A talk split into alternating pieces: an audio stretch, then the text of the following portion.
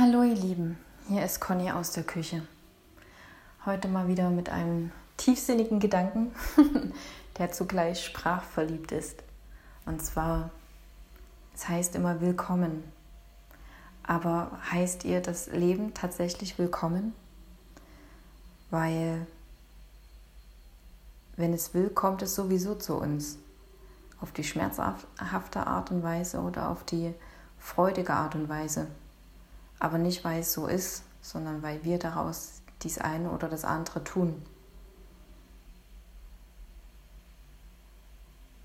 Ich lasse das mal auf euch wirken. ich stelle euch ein Glas Wasser hin oder ein Teechen, trinkt es aus und dann hinaus mit euch ins Leben.